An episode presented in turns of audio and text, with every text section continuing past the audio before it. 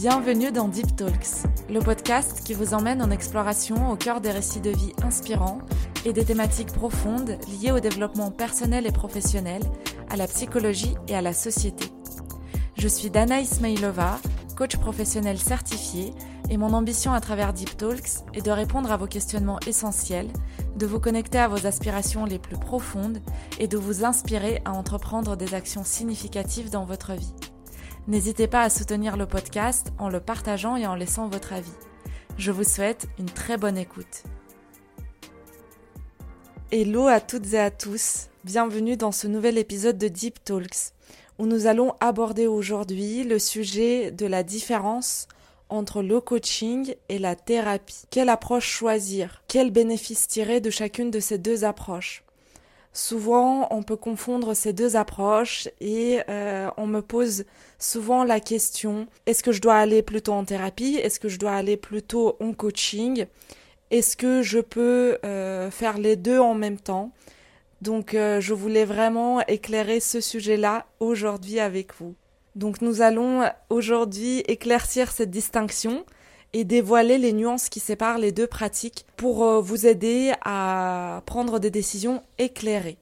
Tout d'abord, on va explorer la différence entre ces deux approches. Donc, en fait, les deux approches, que ce soit le coaching ou la thérapie, visent un bien-être personnel dans les deux cas, mais leurs objectifs, leurs intentions, leurs méthodes et les domaines d'application sont euh, différents. Donc la première différence réside dans le fait que la thérapie se concentre principalement sur le passé, alors que le coaching se concentre plutôt et principalement sur le présent. Donc la thérapie explore souvent le passé pour comprendre les origines des problèmes que vous avez aujourd'hui, pour soulager certains euh, maux émotionnels euh, dans le présent pour que vous ayez une qualité de vie euh, meilleure, euh, un sentiment de bien-être profond et stable. Donc les thérapeutes sont aussi formés pour traiter des questions émotionnelles, psychologiques et comportementales plus, on va dire, profondes qui remontent à plus, à plus loin. Et la thérapie s'adresse souvent à des personnes qui sont confrontées à des défis émotionnels, mentaux, relationnels importants, comme par exemple des troubles anxieux, la dépression, les traumatismes ou euh, des problématiques relationnelles euh, vraiment qui, qui sont là depuis longtemps, que ce soit dans la famille, euh, dans les relations amoureuses, toutes ces choses-là. Et le coaching, en fait, se concentre généralement sur votre situation présente pour atteindre un objectif dans le futur. Donc on va regarder avec vous euh, la situation dans laquelle vous vous trouvez aujourd'hui. On va identifier euh, qu'est-ce qui ne va pas. Euh, on va identifier vos objectifs. On va identifier vos compétences, vos talents, vos forces pour atteindre ces objectifs-là.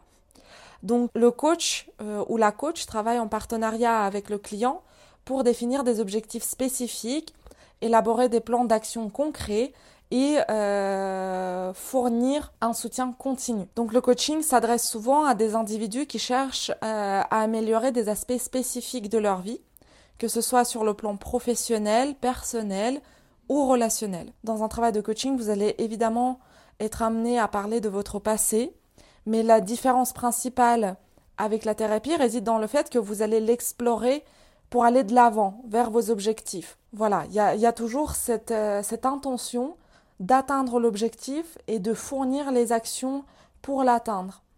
Dans la thérapie, on va avoir plutôt ce travail de compréhension. Donc l'une des principales distinctions réside également dans le fait que le coaching se focalise sur le comment, comment atteindre ses objectifs spécifiques, alors que la thérapie se concentre plutôt sur le pourquoi.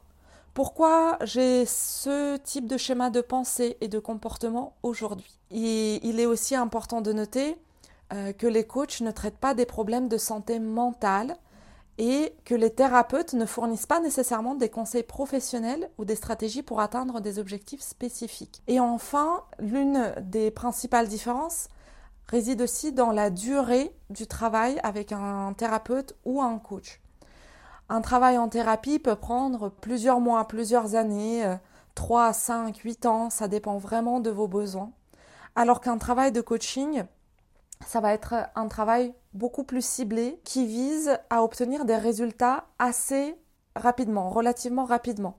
en quelques mois euh, maximum. Maintenant, on peut répondre à la question est-ce que je choisis plutôt le coaching ou la thérapie? Donc cette décision dépend largement de vos besoins individuels. Si vous cherchez à maximiser votre potentiel, si vous avez en tête des objectifs euh, spécifiques, euh, comme par exemple trouver un travail qui me plaît, améliorer ma relation avec euh, certains membres de ma famille, préparer un projet, élaborer une stratégie euh, de développement, mieux gérer mes émotions, avoir un mode de vie plus équilibré. Donc là, dans ce cas-là, le coaching peut être la bonne voie à suivre. En revanche, si vous faites face à des problématiques, des problèmes émotionnels et psychologiques plus profonds, comme euh, des troubles d'anxiété, la dépression. Vous sentez qu'il y a quelque chose euh, qui est beaucoup plus profond que les sujets qui reviennent dans le quotidien. La thérapie pourrait être la meilleure option pour vous.